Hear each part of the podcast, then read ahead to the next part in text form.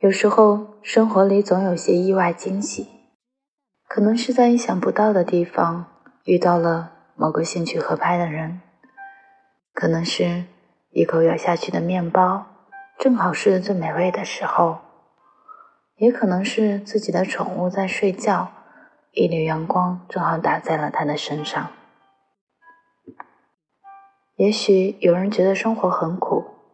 苦到用笔写下来都觉得纸太小了，那不如说说欢乐的事吧。比如不认识的路人在你们的目光交汇时对着你笑了；比如一直烦恼的事有人为你开解了。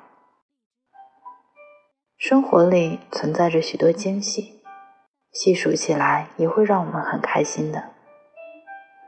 学着发现生活里的惊喜。赶走困扰着我们的那些阴霾吧。这里是 FM 一三三五三，天亮说晚安，我是雨之，有事没事都笑笑。祝你今天有一个好心情，也希望你每天都能捕捉生活中的小惊喜，并把它们记录下来，成为你日后的小阳光。咱们下期见哦。